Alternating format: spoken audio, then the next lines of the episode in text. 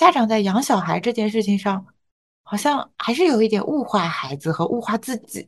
嗯，我会觉得有些很多关系就是它存在，然后它又以一种很强互相影响的方式存在，比如说是情侣啊，比如说是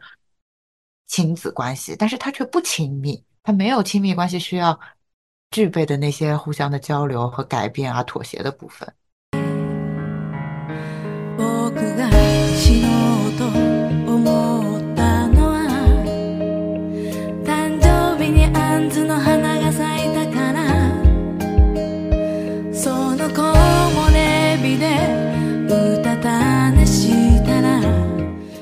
Hello，大家好，欢迎来到 Casa Girls Club，我是 KK。Hello，Hello，大家好，我是绿子。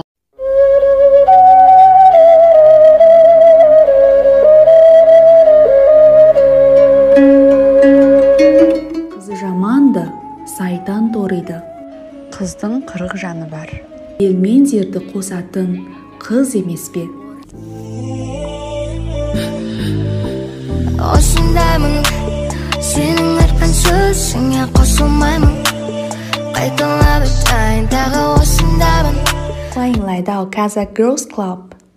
也欢迎我们今天的嘉宾潘潘。Hello，潘潘。 Hello，我是潘潘。潘潘可以做一下简单的自我介绍吗？嗯，我现我之前是本科毕业于临床医学专业，现在在念精神病学的专业型硕士三年级，同时呢也在精神病院作为一个住院医师工作第三年了。 请 K K 说一下是怎么跟潘潘结缘呀，然后怎么想邀请到我们节目的吧？其实跟潘潘结缘比较早，我们在推出第一期关于心理学的这样的访谈之前，就跟潘潘认识了。呃，是通过另外一个朋友、嗯 Shirley，也就是沈达，他他在课里面叫沈达，我跟他呃是在微博上认识的。后期其实也可以邀请 Shirley 来跟我们分享一下他的一些故事。后我跟 Shirley 在聊天过程中就讲到嘛，我们在采访的时候，其实可以感受到。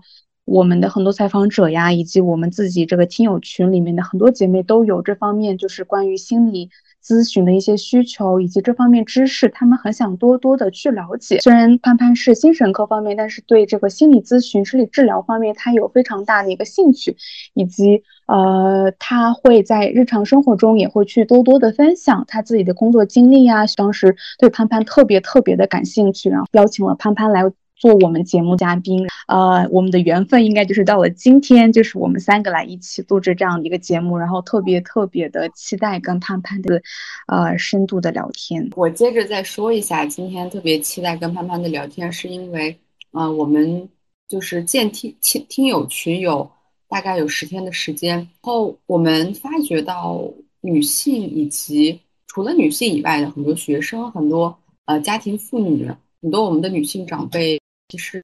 呃，都多多少少会有一部分这种心理情绪的困扰，啊、呃，我觉得还没有到病症吧，应该还没有达到那个程度，就是提前去预防、去了解这个知识是很有必要的。然后我我觉得我会有有一点，呃，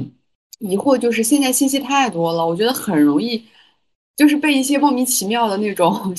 类似于呃，或者是我是修灵者呀，或者我是这个心灵导师的人去欺骗，所以我觉得。呃，潘潘有呃相关的这个在医学的，然后精神科和临床的很多经验，我觉得这个对我们这种呃非专业人士来说是一个很宝贵的经验和一个科普，也是我们可以更加的去嗯了解这心理咨询以及呃它相关内容，因为我觉得说到精神科，很多人会害怕，就是包括我都会觉得有有一点害怕，或者我会觉得有点我不是很了解，所以也希望今天潘潘能给我们多分享一些故事。我们今天呃的大概的聊天内容分为两类，第一类我们先邀请潘潘给我们简单的讲一下精神科病心理治疗的之间的一些区别，然后我们再主要的聚焦于啊、潘潘的这些临床经验，他对。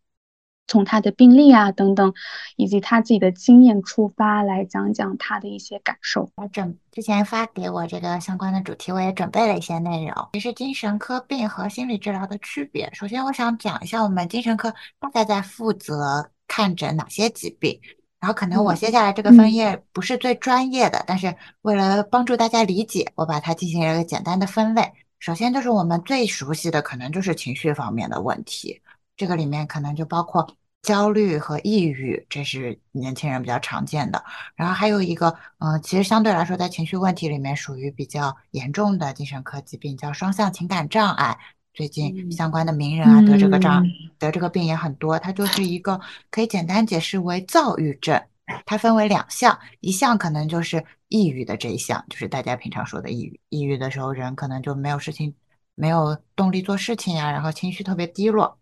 还有一项，它叫做躁狂项。这个躁狂项可能跟我们平常想象中的那种亢奋不太一样，它是那种心快高涨的感觉。就可能我不需要睡觉，然后我可以在白天做很多的事情，然后我跟异性交往的这种需求也变高了，然后我整个人很有活力。其实有的时候就是一种轻躁狂的状态了。但这个躁狂可能发到厉害了，就会变成比较紊乱啊、大喊大叫啊、打人骂人这种，嗯就是我们理解中的那种躁。嗯，这个是可能精神科专业用语跟普通人中不一样的地方。然后呢，第二类我想讲的也很常见的是，我把它称作为幻觉妄想类，就是嗯，可能跟大家电影里面啊，或者就是传统意义中这种疯人院里关押着的病人比较像的这部分。这个也是我们精神科嗯很大很常见的一个病，叫做精神分裂症。这个病呢，它就是以听到幻听，然后觉得别人要害自己，有这种被害妄想为最主要的表现的。嗯然后接下来一部分呢，我想举出的是就是行为方面的问题，这里面可能就包括一些成瘾，像物质成瘾啊、毒品啊，然后嗯嗯其其实最近我们医院也有在研究一些行为成瘾，嗯，就是网络游戏啊什么的，所以就之前网上不是也会有新闻说什么网瘾戒断中心、什么电击青少年，就是其实它是有一点骇人听闻，但是比如说确实如果这种行为成瘾到达了影响到他日常生活的程度，然后他被诊断为这种行为，不管是赌博也好，还是这种网络游戏的成瘾，然后他被收治入院以后，也有可能有这种跟电击搭边的治疗，也是在正规的医院里面会进行的。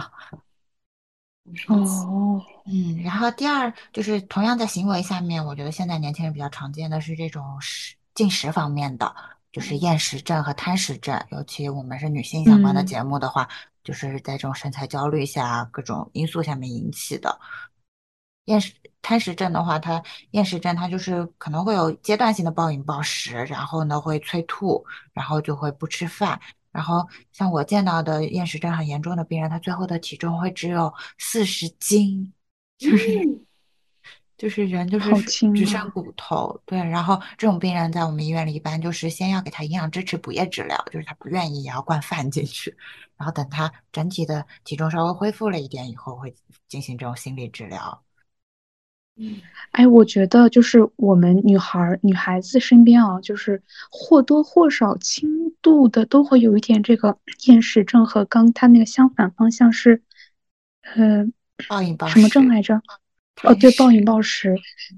对吧？就是大家还挺有这个身材焦虑，然后为了减肥，然后不吃不喝，然后有一天，啊、就突然就暴饮暴食。我觉得这这方面的例子我还见得挺多的。我感觉，尤其我在精神病院里面碰到的很多病也好，怎么样，就是我感觉这个精神状态它不是一个就是非黑即白的，其实中间会有非常非常多的嗯。灰色地带，就是会有精神亚健。康的人群，但是可能严重到一定程度，就是比如说他上班工作都没有办法继续进行了，然后其实更多的是家里人或者他本人也觉得这样不行，然后才意识到才来看病的。但是在这之前，确实就像我们节目刚开始说的，可能就会有很多先兆。然后我继续说刚刚这个分类，最后就是，呃，行为上面可能还有一些就是强迫症，就是我们常说的，就嗯是反复洗手、反复关门、反复确认。这个他如果就是就是我们所有精神科的疾病都是，如果影响生活了，那它就是一个病。嗯，如果这个嗯如果这个状态对这个行为这些习惯对你来说，其实对你日常的生活工作没有影响，那可能就不足以撑到一个病的程度。嗯然后呢，最后还有一块就是啊、儿童啊、儿童生长发育方面的，比如说自闭症啊、多动症啊，或者老年人的老年痴呆也是属于我们科的范畴，但是相对来说比较小众，可能是由更聚焦的专家来研究的。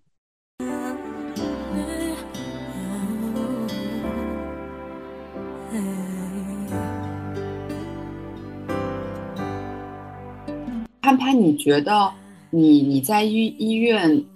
来就是来看病，或者是来询问自己这个状况的人群，哪一个年龄段和性别是有那种最突出的多的这样的一个分类吗？就是有哪部分人是最多的吗？其实我我对这个还是挺好奇，因为我觉得现代的人应该都普遍很焦虑。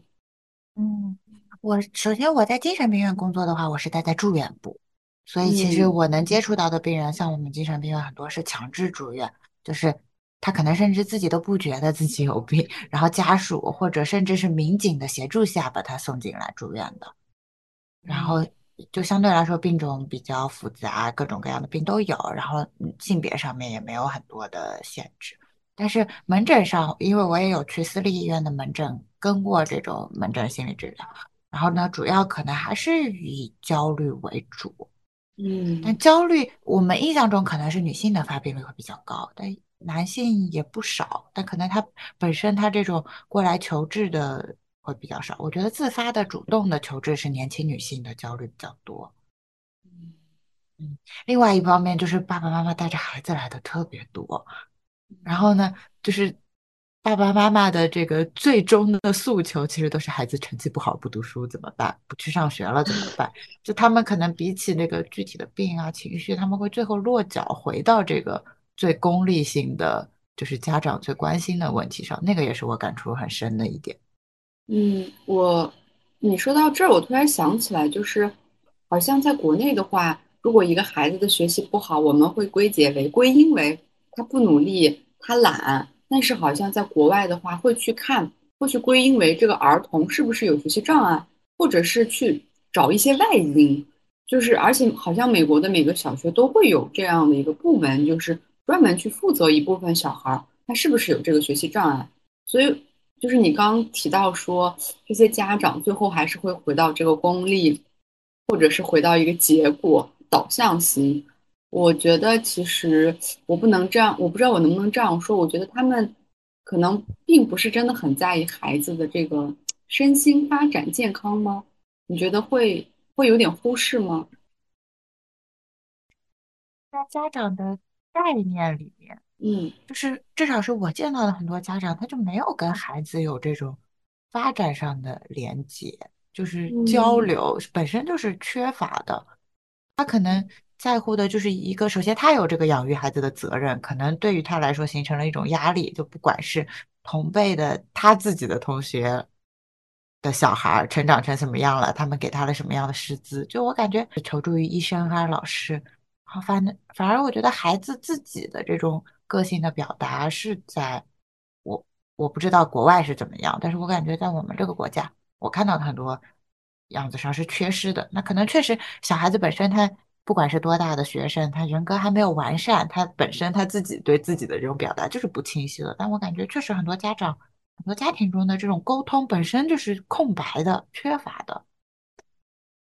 我之前也是在媒体上看到说，可能我们国内大家就是缺乏一种爱的教育，然后正因为缺乏爱的教育，就会出现这方面，就是跟孩子的沟通，就是从小一个沟通。不畅啊，以及对孩子本身的一个需求的关注度是没有的，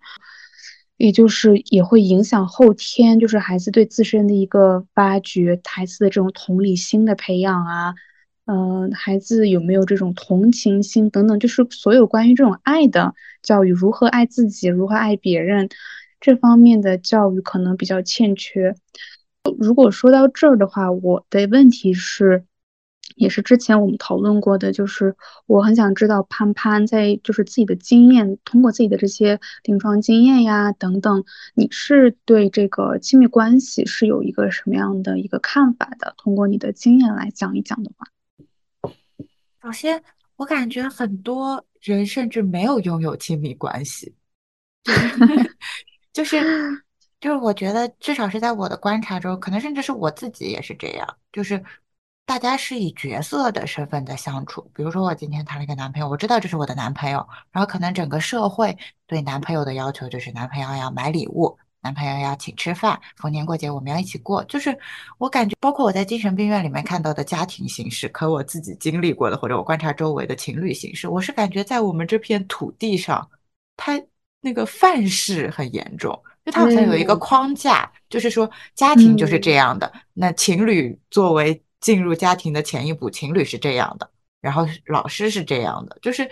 好像这个规范化的模板特别特别严重，然后就会导致说每个妈妈都要是一样的，每个爸爸又都要是一样的，然后我我不知道这中间到底是发生了什么，但是会让我觉得说 有关系，但是这个关系本身可能对双方，不管是小孩。得受到的忽视啊，还是家长感受到的这种压抑也好，这种压力也好，就好像都是一种绑架。嗯，我会觉得有些很多关系就是它存在，然后它又以一种很强互相影响的方式存在，比如说是情侣啊，比如说是亲子关系，但是它却不亲密，它没有亲密关系需要具备的那些互相的交流和改变啊、妥协的部分。我我感觉哦，就是。嗯，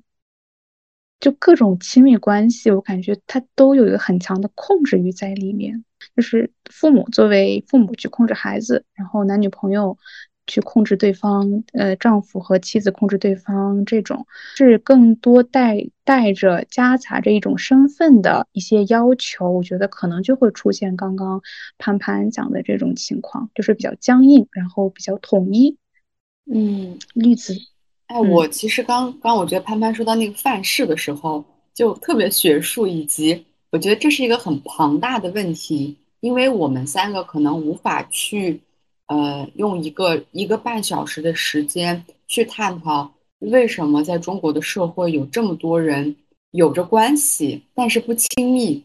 就是就像潘潘说的，他可能就是一个范式，很多人都活在一个模板下，或者是我们都。都想成为一样的人，或者是我们对成功或者我们对幸福都是那种有教科书般的那个怎么说，就是教育，或者是其实我觉得从一个小的细节可以可以来解释潘潘说的这个这个范本或者范式，因为很多人去哪儿玩，我们都会去小红书搜怎么怎么样，就是我觉得好像小红书说的快乐就是快乐，或者小红书说的露营才是露营。我们其实没有自己去定义一些东西，这个可能是我觉得对那个范式的一个我自己的一个理解。然后，其实我觉得潘潘说到这种亲密关系和身份，我觉得真的好。我们好像对身份的那个认知和概念是更清晰、更注重的，反而我们更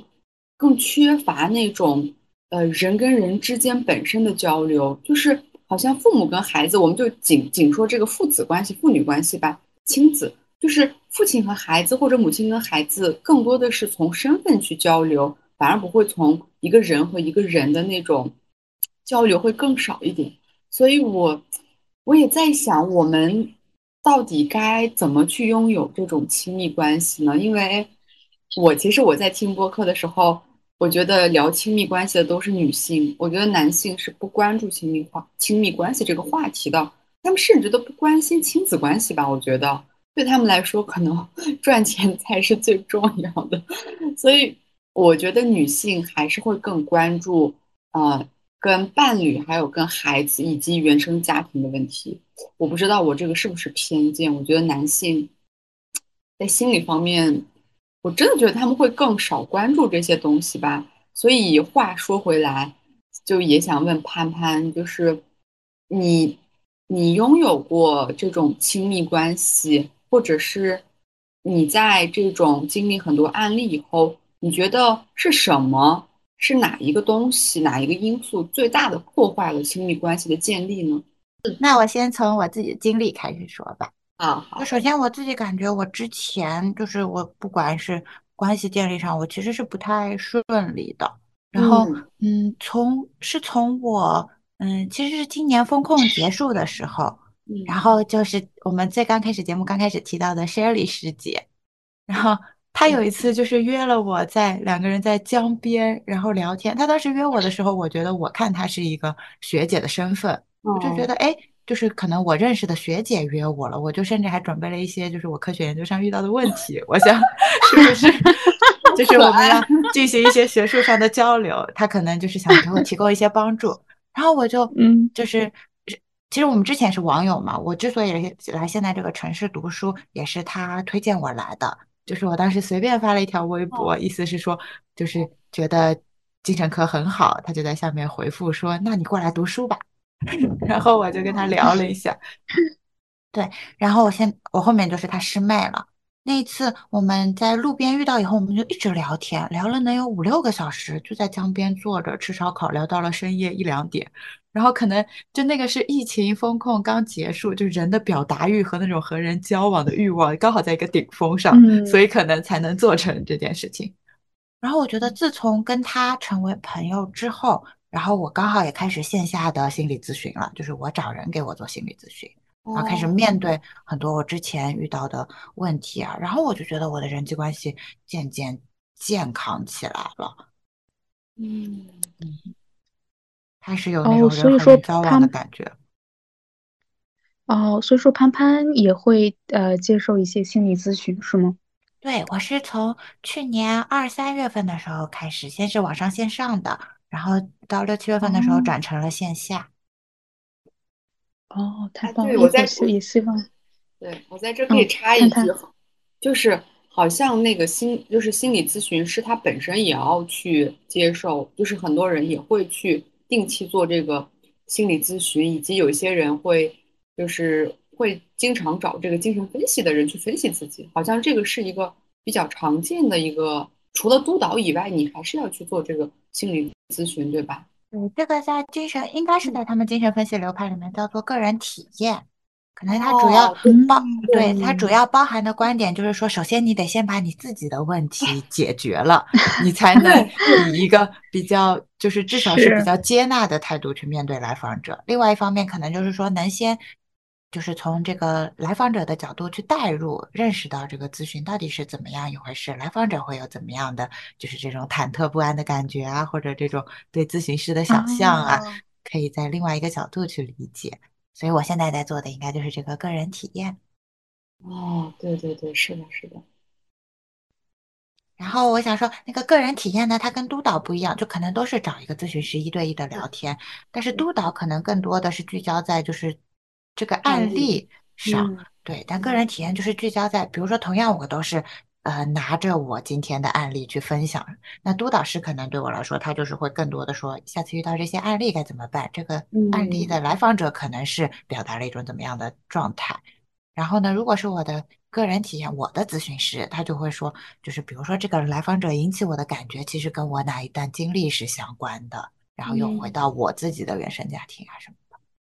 嗯，有有一点像那个移情和反移情是吗？所以在这儿就不是不是？嗯 对吧？嗯，第二个问题呢，你觉得就是什么因素最伤害这个亲密关系的建立？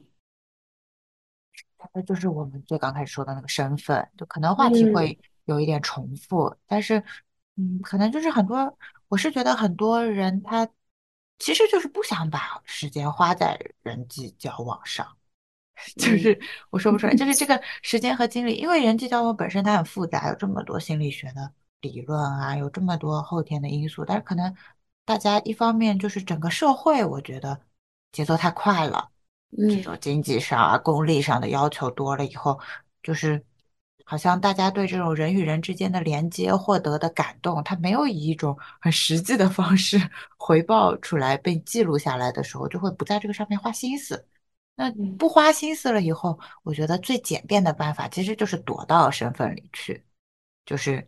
比如说嗯我我身为一个孩子，我其实只要学习；我身为一个家长，我只要给他提供物质上的东西，或者嗯，就是可能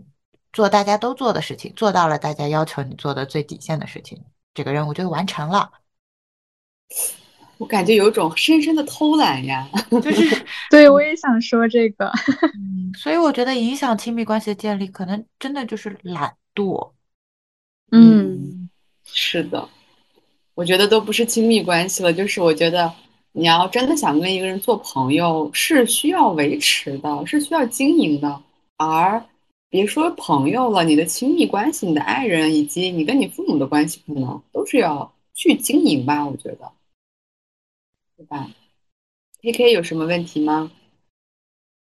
哎，我刚刚讲到这个潘潘这个点，我就想到很多，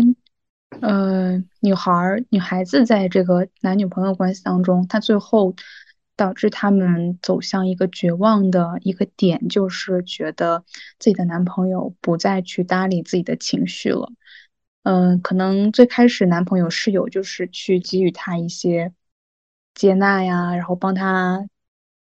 嗯，当然，这个问题肯定不只是女孩子她自己情绪有问题，肯定是他们之间的一些互动让女孩子有这方面的一些感受。那就是后来男孩子，我觉得就是陷入了这样一个懒惰吧，他不再想要去跟自己的伴侣有这样的沟通，去解决问题，然后变成了一个木头人，他不再去关心，他也不再去表现，不再去交流之后。就会把所有的这样的情绪都留给女方，然后后面导致女方她最后消化不了，然后就出现了情感上的问题。我觉得这个好普遍。然后，嗯，我的问题是，我挺我也挺想知道潘潘在自己临床经验当中 有没有一些就是比较让人头疼的问题，就是自己解决着也让你觉得力不从心啊，这种可以分享一下吗？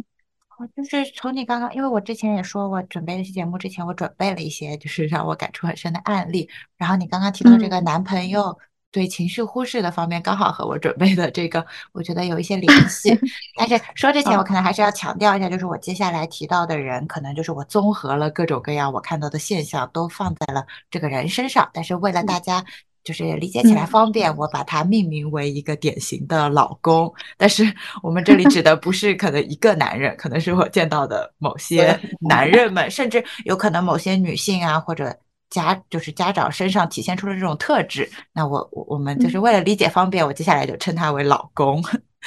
嗯，好的。然后首先就是我想说的这个典型的老公呢，就是遇到一个非常嗯。相似的场景就是经常会是，比如说老公把一个抑郁了的或者焦虑的老婆送进来，然后呢，就是我们精神病院是在这个候诊间，就相当于说我在住院部的门口，我见到这个老公的时候，老婆已经把正常的衣服换下来，换上了病号服，被护士请到我们病房里面去了。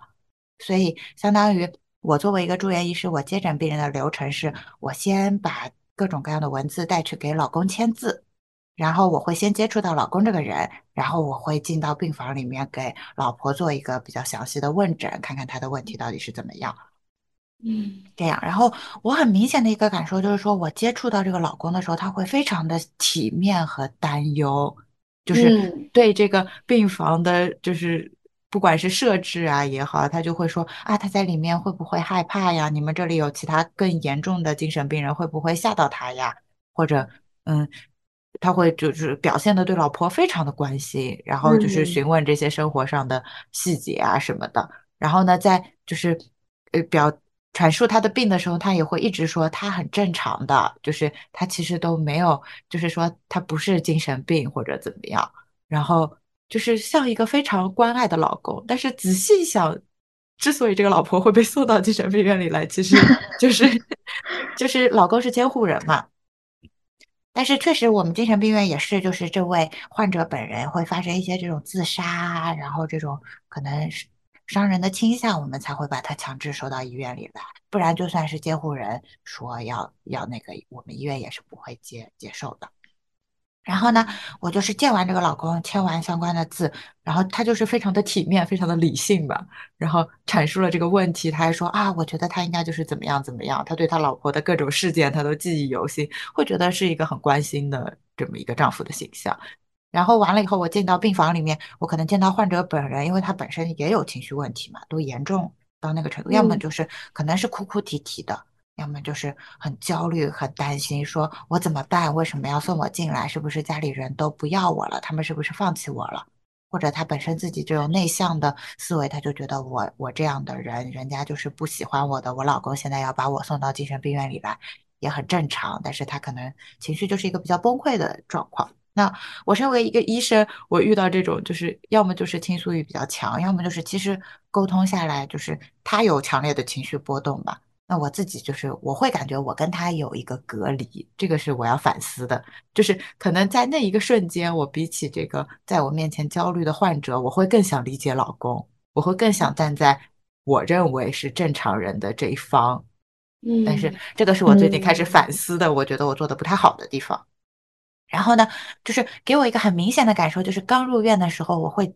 就甚至可能我自己心里面我给出的一个答案就是说啊，这个人确实生病了，他给他的家。人造成了麻烦，然后呢，他需求很高，然后她的老公这样关心她都不能满足于她的这种不安全感了，然后她就是因为需求太高了，所以她可能得了这样的病。就是这是我一个主观上的感受，然后甚至我会在询问 他啊，你有没有担心你老公出轨啊，或者你有没有觉得老公对你不好啊？我问他这种问题的时候，其实我是在做一个精神科的鉴别，我想看他有没有这种我们叫专业术语叫被害妄想和嫉妒妄想，就是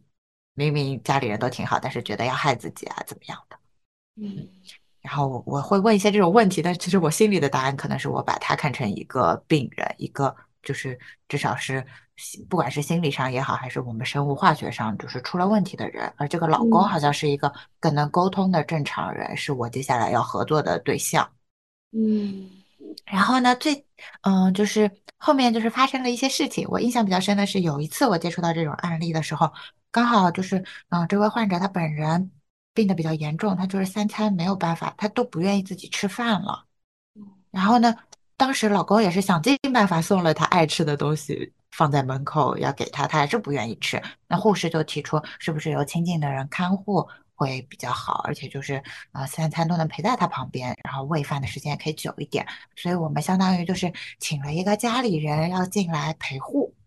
嗯，然后我们就把护士的这个意见转达给了家里人，然后这个时候我就开始感受到一些不对劲了，就家里人就开始推脱，就是。就是明明他送东西啊，或者交流病情，打个电话他是很关心的，但是真的涉及到，比如说这位家属自己也要被关到精神病院里来了之后，他就会推阻，就是一方面可能确实家里也要留人照顾啊，有收入方面的问题，另外一方面，嗯，他就是会，反正就是这个关心程度就锐减了，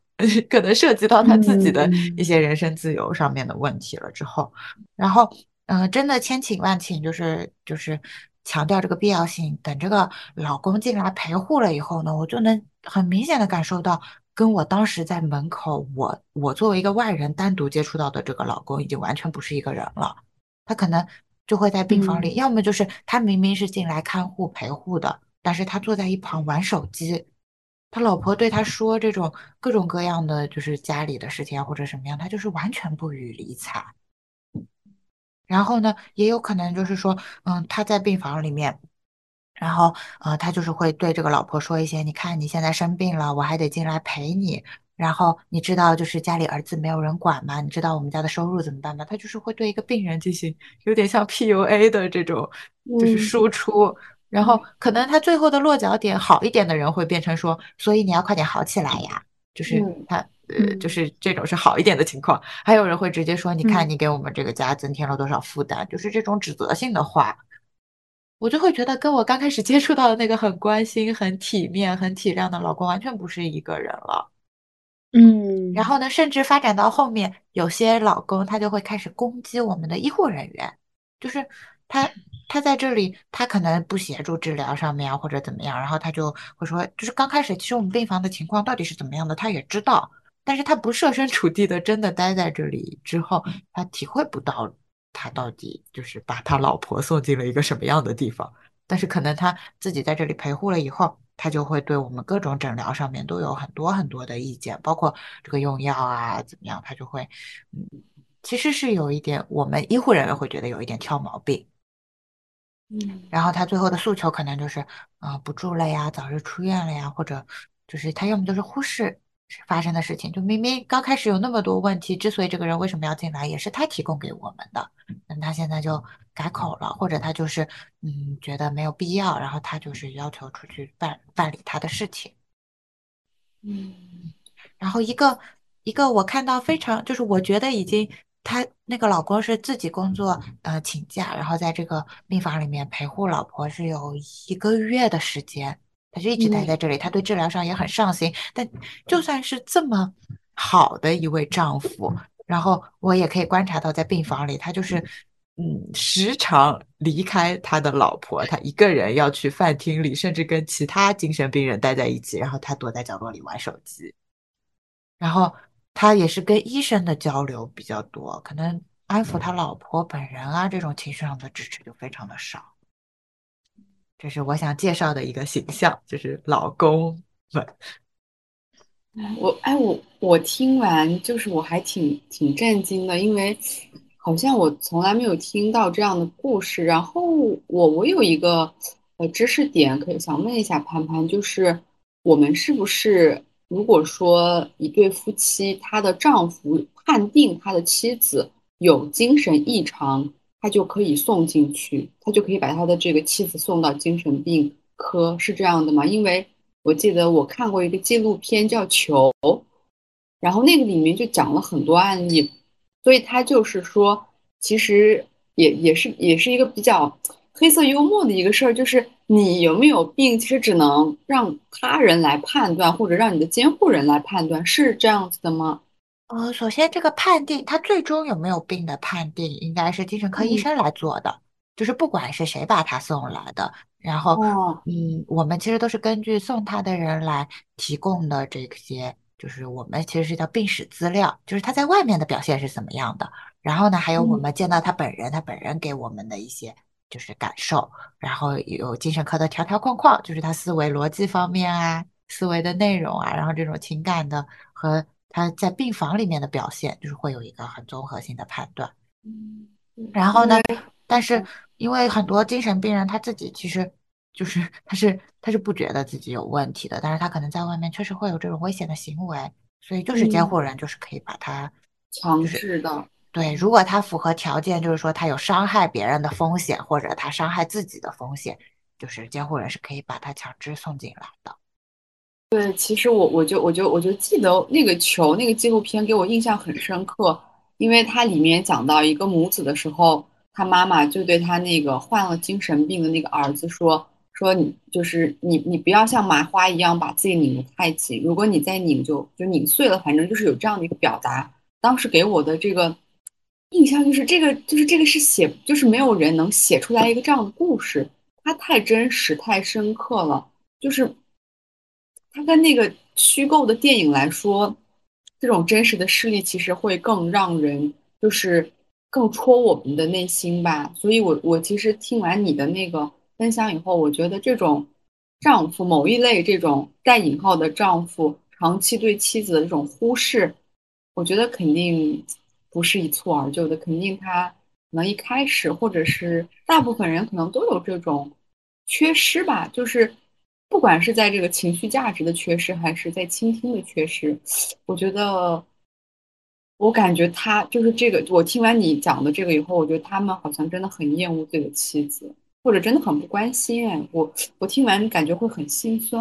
我感觉我的一个总结就是，丈夫们他们，我不知道到底是社会对他们的 规训，还是说他们嗯的本能就是这样的，他们更愿意就是确实是提供这种物质上的支撑。他会说啊，你给他用最好的治疗，没事，甚至是家庭条件不好，就是嗯如果是关心的丈夫，但我觉得他们的关心更多，我不知道是不是就是这种丧失爱的能力的表现嘛，还是我们的教育丧失这种爱的教育的表现，就是沟通太少了。其可能甚至丈夫在跟我们医生交流的时候，他都能把他具体做了什么事情，他展现了什么样的关心，让我们医生能够体会到，其实不是没有做事情。就是百分之有百分之二十的讨人厌的是真的没做事情，那可能剩下来百分之三三十五十就是普通人吧，他还是关心自己的老婆的，但他关心的方式，比如说送他爱吃的东西啊，或者怎么样，他是没有办法在本人面前，就他在本人面前，他展现出的就是这种攻击、回避、指责，然后然后就像变了个人一样，给我的感受真的就是这种亲密关系，就可能真的只有当事人才知道，而且他们。就是我之所以观察到了，可能是因为，就是这位丈夫他在精神病院里面，然后他可能也是属于这种，就是不管是情绪上还是情绪表达上，是属于一种被逼急了的状态，而且可能他觉得周围是精神病人和医生，他就没有放这种警惕，所以他展现出来的是他自然的状态。我当时有一种非常毛骨悚然的感觉，就是我觉得我身为一个医生，我在最刚开始接触到我这位患者说丈夫不要她了不好的时候，我都是劝说，我说你老公对你多好呀，他都送你爱吃的东西来了呀，也是这种劝说。但是如果我不是一个医生，我不在病房里看到这一幕，我永远不会知道他们两个在他们的卧室小房间里到底是怎么争吵，怎么发生这种让我这个旁人也非常不适的感受的。所以就会变成说，给我的感受就是一个女性，她如果在家庭中受到了这种她本人才能感受到的，不管是冷暴力也好啊，还是这种言语上的攻击，就是外面是没有人会相信的。外人评价的标准还是说他给你送了什么样的吃的，他给你提供了什么样的生活，他对你在我们这些外人面前表达了什么样言语上的关心。但其实我觉得这些老公，他也不一定全是装模作样。我就是觉得他把这个关心送传达给本人，就是告诉他老婆我有多爱你，我为你做了这些事情，你现在住院其实不着急，我在帮你料理这些外面的所有事情。我虽然压力很大，但是你住院这个决定就是是我也是我做的，我愿意让你继续在这里看病，所有事情我来扛。就好像没有一个老公，很多老公他其实下意识的在做这件事情。但是他在做这些事情，可能是因为不是自发的嘛，他就会有很多这种抱怨、指责，甩给甚至是医生，甚至是就是患者本人。他会有的时候会跟医生说：“你知道我压力多大吗？你现在还竟然要我进来陪你们医院到底是干嘛的？”就是好像甩出来的就是这些负能量，这个是我感悟非常深的一点。我有一个想法，就是前面潘潘不是也讲述了这个老公形象吗？然后以及后面以及潘潘的这样的一个疑问，就是他明明在做一些事情，然后但是，嗯，但当他遇到这个妻子本人的时候，又是另外一个样子，以及会对医护人员也有一些攻击，就觉得他们没有尽到责。我的一个想法就是在老公这里，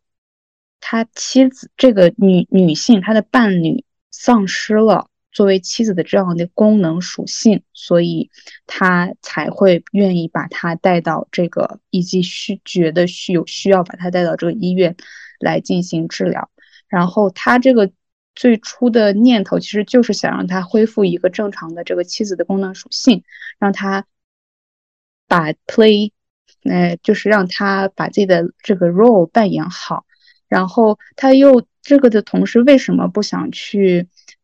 去通过自身的一个爱的表达呀，陪伴，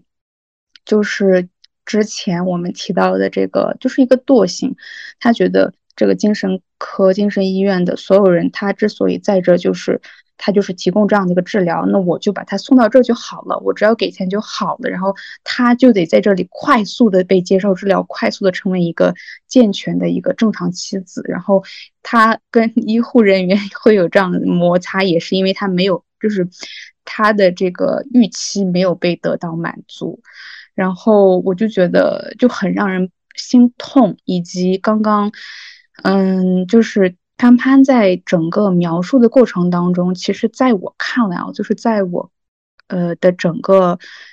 呃生活经历当中太常见了。我觉得很多无论是这种亲戚长辈男性，还是就是这种男性友人。大部分都是这样的一个形象，就可能会很有会有很多男男性，如果听了这个播，可能会有不开心的这样的一个情绪。但是我只能说，我至少我周围我看到太多是这样子的了。就举一个非常小的例子的话，我看过无数个男性在结婚之后生了大病或者是怎么样，所有的女性都在在家里就是。去呵护、去照顾，没有几乎没有女性是会把男性抛下然后离开的。但是我真的没有见过说，如果是女性生病了需要照顾，男性一般都会撒腿走人。但是当然也可能会有几个个几个别例子会留下来这样照顾，对吧？所以这也就真的是完全说明了，嗯，两性在遇到困难的时候他们的这样的一个处理方式。呃，你们两个怎么看？你说的这个照护方面，我也有感悟，因为我们的轮转计划，就我研究生其实有一年还是要待在综合医院的嘛，就是普通的这些肺炎啊、肝炎啊之类的，就躯体疾病。然后我能很明显感受到，就是有一些不管是男性，不管是儿子还是丈夫，他在医院里担任这个陪护工作的时候，他觉得他匀出了他的时间，做到了陪伴。就是对病人最大的这种孝心或者关心，但其实一个你其实身为一个家属，就是医院方是希望不管是进行翻身也好，至少那个盐水快滴完了，你要知道给护士打一个铃吧。但是我见到很多男性，他就是坐在那里玩手机，然后他觉得自己承担了陪护的工作，我就不知道这个是。本身就可能我们的社会对他们的要求就是，就至少在就是更普遍的家庭中是这种养家赚钱的形象，他的这种料理家务事、料理这种琐事的能力本身就在成长过程中缺失了，还是具体我就不知道。就但是我感觉我之前看过的很多女性主义的书方面就说到这种也是其实就是角色啊、刻板印象的各种建立，其实也深深影响了男性本身自己的发展。他们好像就没有能力，能力去去看到别人吧。就是我觉得他们好像只能看到一个身份，而是看不到这个人。以及刚才你说到老公不理解这个妻子，我觉得他们就是这些丈夫是看不到这个妻子的主观世界的，他只是在观察一个客观世界。当然，我觉得可能很只有咨询师或者是有这种专业知识的人才能去从主观世界去了解一个人的内心吧。但可能我也很难要求，我们也可能很难要求丈夫去达到一个这种能去积极的回应妻子的这个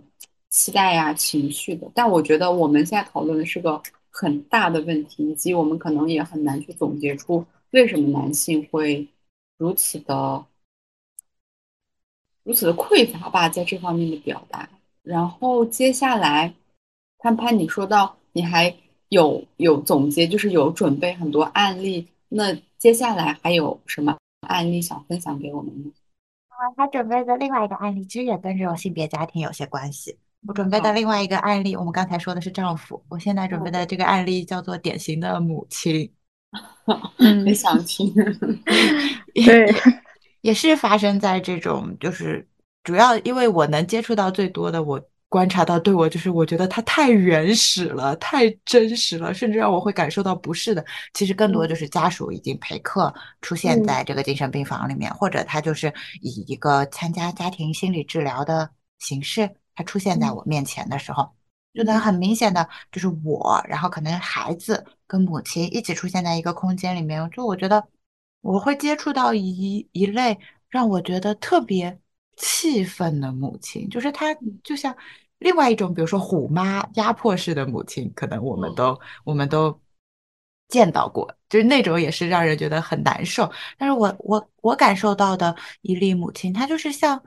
他们像棉花一样，就是很软弱、很犹豫，而且就是忽视所有的问题。就是以一种极其回避式的形象出现在病房里面，就是可能我们要求这个母亲进来也是看护以后，她就是嗯，在医生查房和患者要进行一些沟通的时候，可能要对他的疾病进行一些诊断的时候，这个母亲就出现做各种主观上的解释，就比如说，呃，这个患者其实是有被害妄想，然后呢，他就是说啊。单位里谁对他不好，然后我们医生就想记录下来，这个母亲就会很着急的在旁边说啊，那个谁我也见过的，那个领导确实是怎么样怎么样怎么样的，就是他的孩子可能已经在精神病院里面接受治疗了，但是他非常嗯拒绝我们医生继续把某些症状看作是症状，他在精神病院里面反复就说他的孩子已经正常了，他们可能就是要出院了，然后呢。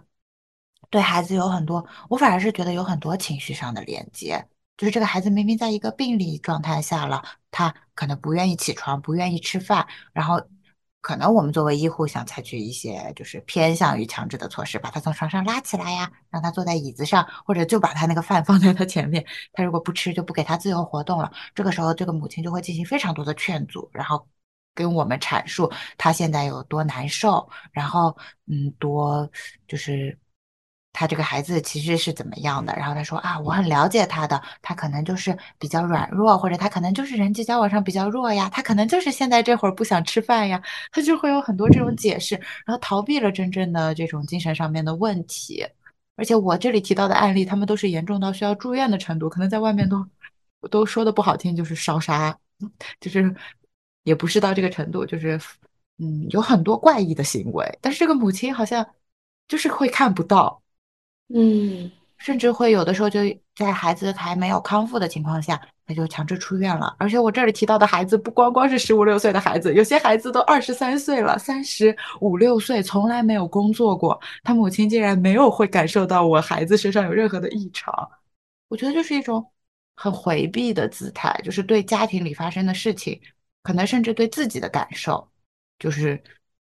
包括比如说丈夫的态度啊，然后可能。我们像我觉得很经典的一个心理学上提到的这种母亲的形象，就是一个回避的母亲嘛。这个让我在精神病院里面感受很深，就可能老公出轨了不知道，然后小孩其实有问题了我也不知道，就是粉饰太平的那种感觉。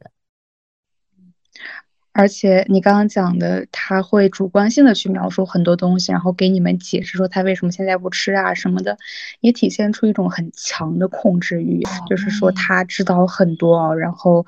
就是他在他在母亲的眼里，自己对孩子的了解是远远要超过以及高于孩子本身对自己的一个表达。我觉得这也是让孩子就是。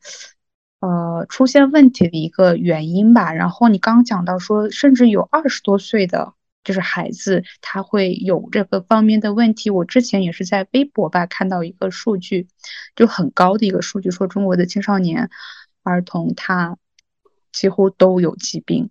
就是一种呃名字我记不清楚，就是一种一一种心理疾病，然后跟这个还挺相关的，就是大家。可能看着都在上学，都在做好自己，但是私底下就是人这个面具底下，反而是有很大很大的问题，以及它呃影响很大，以甚至这个问题的严重程度大到了，它反而在人们的视野中成为了一个很正常的现象，反而其实不是的，我们。是疏于去对他进行一个关注和去治疗。我觉得有的时候甚至不面对，就是我见到的，不管是家长啊，还是就是这些亲属吧，就是嗯，从我们心理学的角度来讲，就如果他承认了自己的这个亲属是有问题的，就是或者我们在心理治疗的过程中就要求他们承担今后，比如说对他关注。对他照顾，甚至是他们原生家庭中的一些模式就是有问题的，他们需要去改变，需要去承担这部分责任。很多人好像就拒绝了，他们最后采取的方式可能就是孩子有病，那我把他关到精神病院里去，具体怎么治是你们医生的事情。我都送进来了，我都交了医药费了，你怎么对我们家属还有这么多要求呢？就是这种感觉。对，其实感觉跟刚刚的老公形象就是也有这种对，但这个给我的给我的感觉很软，就是一个可能是以这种攻击，但两种都给我感觉是一种回避。但我感觉男性的回避会以一种指责他人的形式出现，最后他是过好自己。但我感觉女性的回避就是以一种内向的，就是粉饰太平，然后装作什么都不知道，最后他可能。他的生活形式，他就是围着大家团团转，嗯，会给我一种这种感觉，好真实，好真实。而而且就是，其实综合我们刚开始聊聊到那个办事，以及刚这个比较攻击性的看起来很好的老公和这个棉花般的这个妈母亲来说，我觉得中国人。我们都有一种感受，就是好像我们把孩子送到大学，然后让他嗯工作，让他结婚生子，就是我们永远把这种责任交给了一个机构或者交给了社会，反而不去鼓励孩子去创造一些自己独特的人生经验。因为我觉得人跟人绝对是不一样的，每个人都不可能在每一个阶段有一样的体验和成功和经验，所以。我觉得这两者虽然他的方式看起来嗯有千差万别，但我觉得他的确在逃避很多东西，因为可能他自己在出生的时候也是被培养成一个逃避的一个心态。我我我是这样感受，就是做自己或者是跟别人不一样，在中国是一件很可怕的事情。就是 你要是特立独行，简直在这个中国的这个社会和文化当中，就是一个很奇怪呀，或者哦，我真的觉得中国人还是嗯，我觉得还是倾向于正常。我觉得我们对正常这个这个追求太太那个太执着了。我觉得每一个人可能都有一点不正常吧，应该这样这样的状态才是对的。感觉大家非常能够归属于，非常希望自己能归属于某个集体，从而才能获取一种安全感。对，是的，但其实人是其实是很难被归类的，是吧？对对对，嗯，不知道潘潘还有没有就是准备的一些案例想要分享啊？如果有的话，我觉得一会儿可以继续分享。然后在这之前，我想把我两个问题先提一下，潘潘可以回答。第一个问题就是，我还挺好奇潘潘为什么学这个专业的。然后第二个问题是。就根据整体的一些你的经验和总结，最后可以给我们的观众朋友们提一些建议。我觉得就是，但在你看到这样子不同的亲密关系之后，你觉得就是至少我们可以在生活当中做到哪些点，或者说至少如果如果我们生活当中是家庭当中有这样一些病人的话，哪些点我们可以做一下，然后可能会有很大的一个帮助。这样。嗯，首先是说我自己为什么学精神病学。我当时，嗯，其实我一直对心理学还挺感兴趣的，因为我自己 也是属于那种比较会向外观察，然后向内反思的。我感觉心理学对我来说，它是作为一个工具，就是我可以用逻辑去梳理这些情绪，以后我会比较不害怕情绪的发生，因为我是一个主观情绪还挺丰富，然后它会本身给我太多体验的人。然后我是觉得心理学本身它像一道墙。就是当我发生情绪的时候，我可以马上转换到我的逻辑学科思维，然后我去判断发生了什么，就可以让我自己跟我自己做到一个隔离。然后，嗯，然后学精神科，其实，但是我就觉得，嗯，我要成为什么样的人，我具体对什么感兴趣，我是一个什么样的人，在本科就是学临床医学之前，我是没有这个探索的空间和思考的空间的。我感觉我也是典典型的中国孩子，然后我就是大家说什么就好。然后当时是我母亲觉得，嗯，医学这个专业是一个一个一技之长，是一个铁饭碗一样的，所以她建议我读了临床医学。那可能在在临床医学的框架里面，我进行了一些思考啊，怎么样？当时我去大五是在医院实习的时候，我就发现，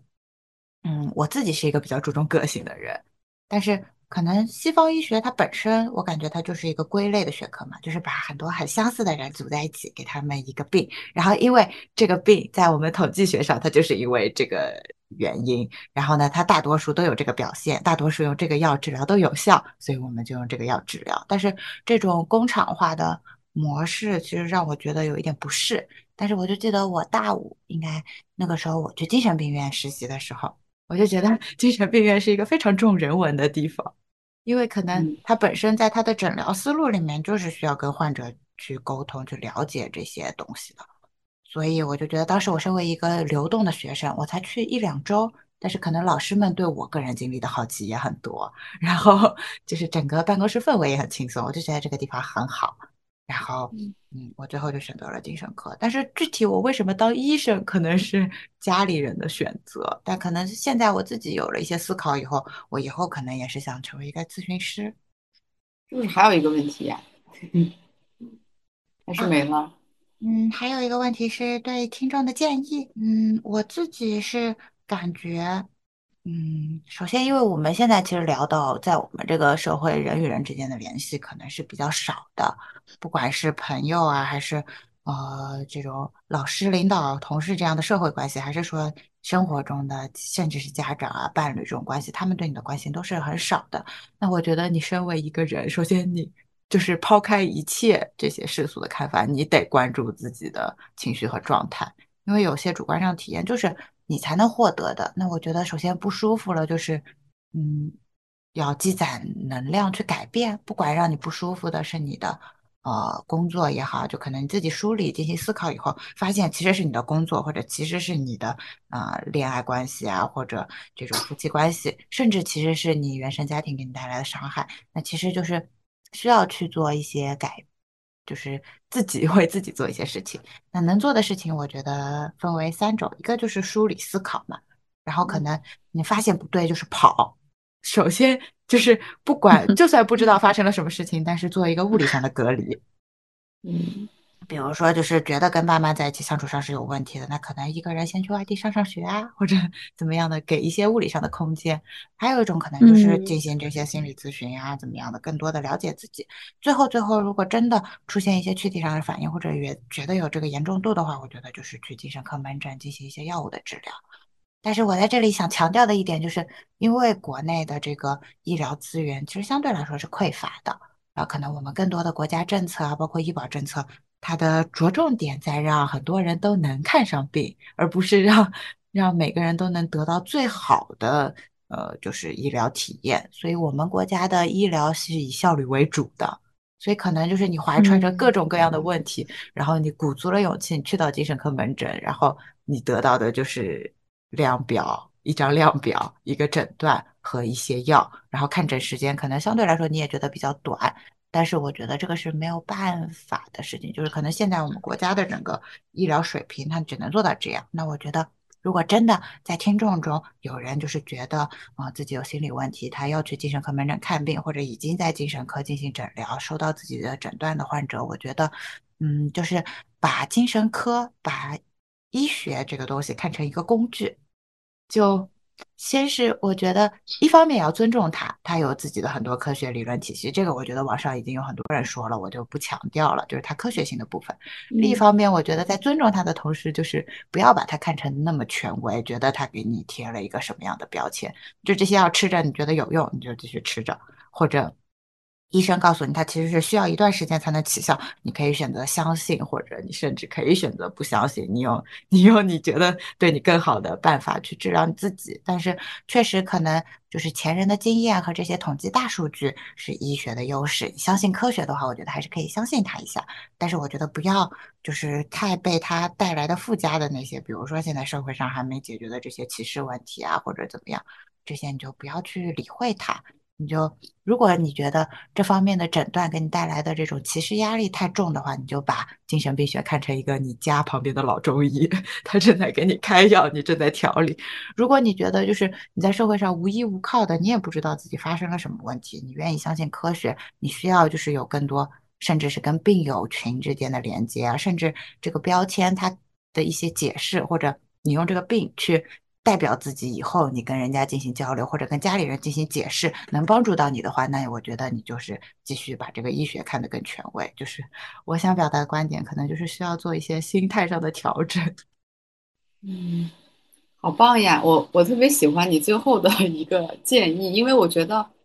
好像我们之前就是我们做过的一些这个有关于心理咨询相关的呃节目，其实我们都在倡导说，呃，做心理咨询呀，或者是。就是我们在做很多这种，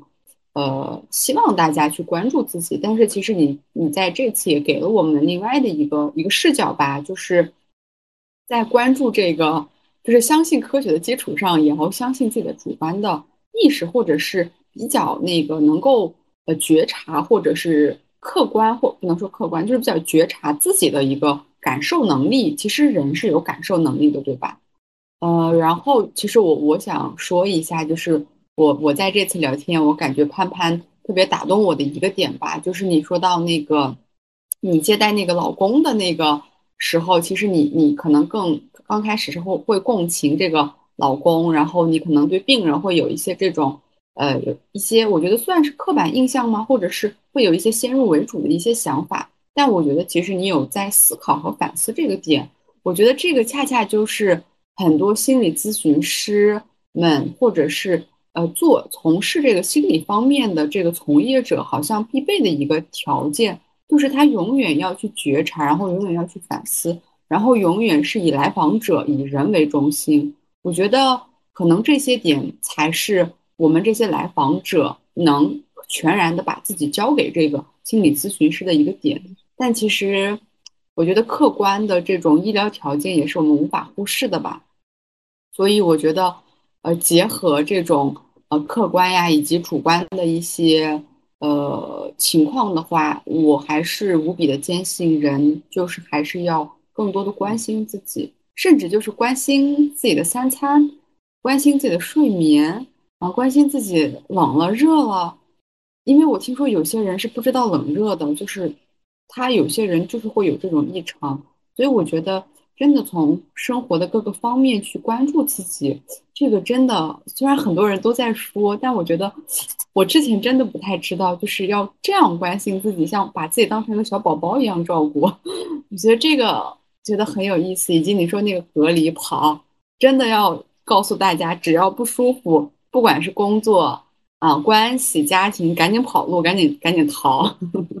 不要在那儿，然后继续发。继续去挖掘，说我我怎么了？我错了吗？是不是我有问题？不要那样想，真的跑。我觉得这个建议特别的，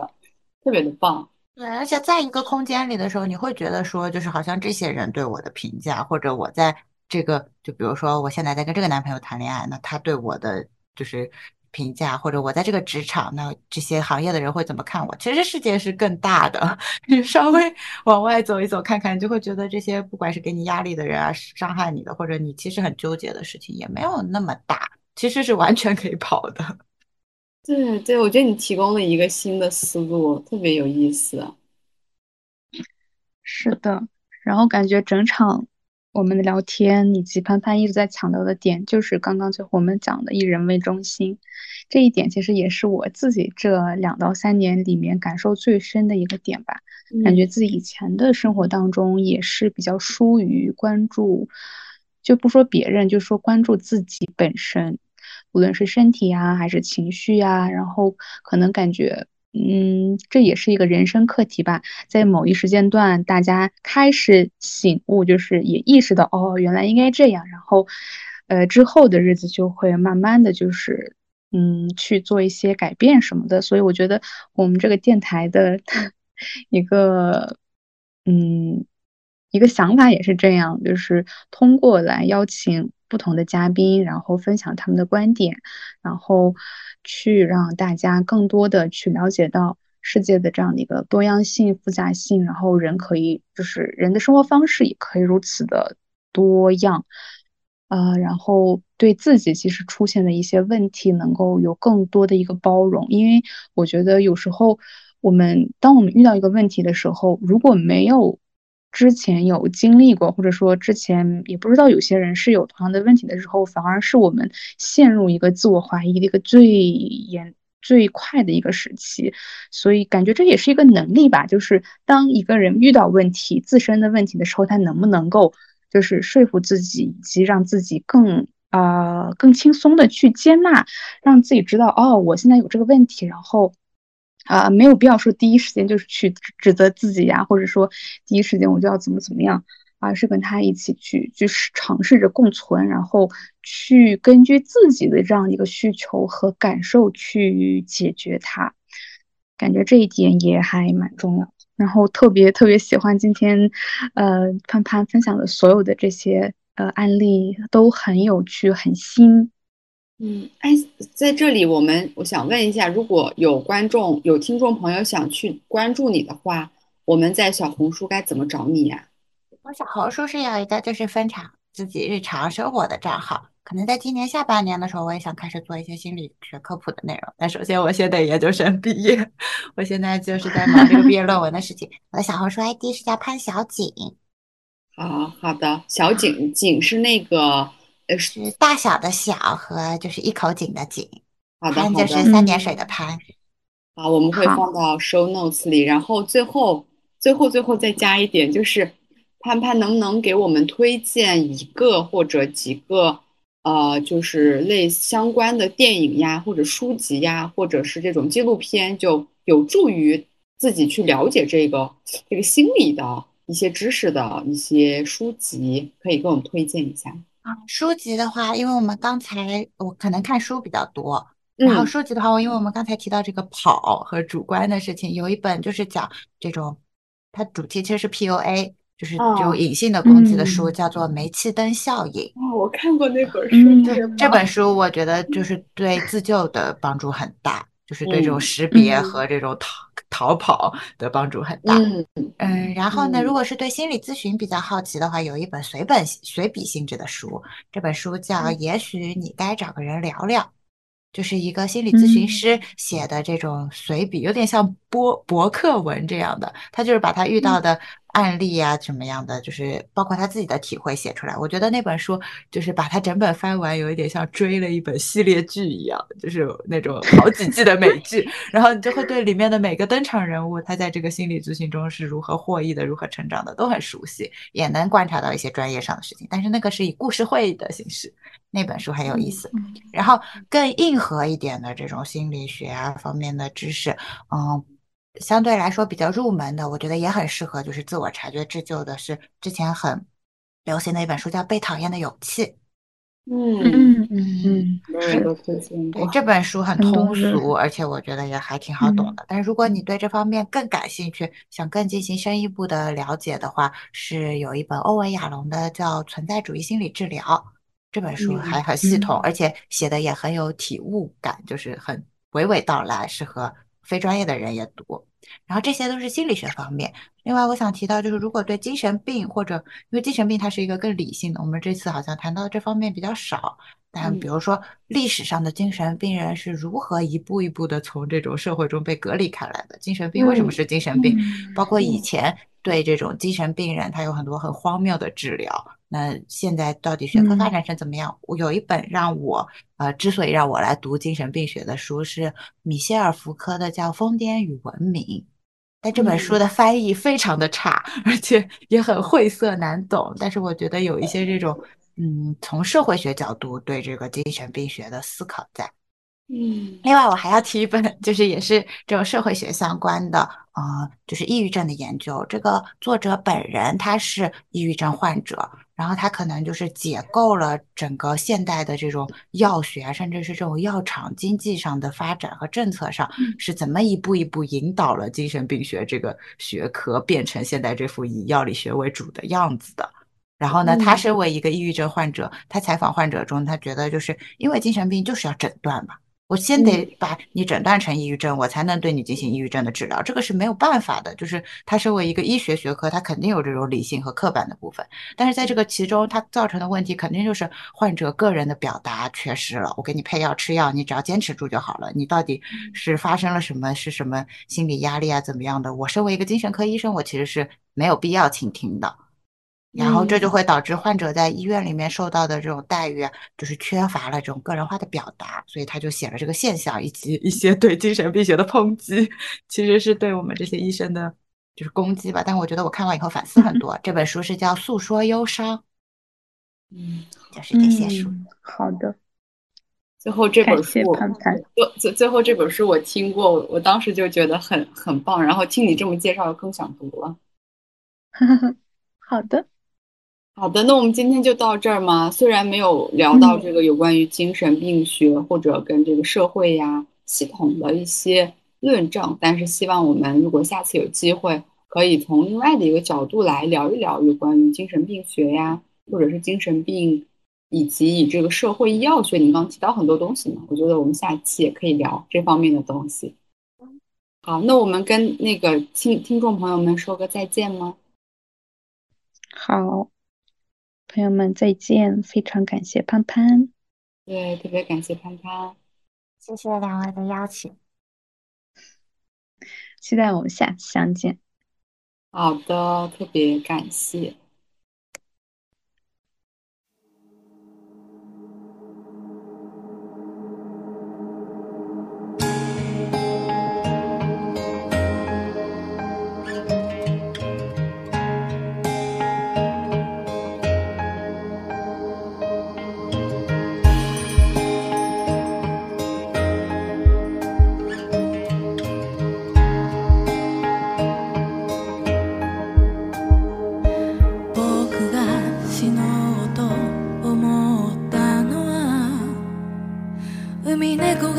足で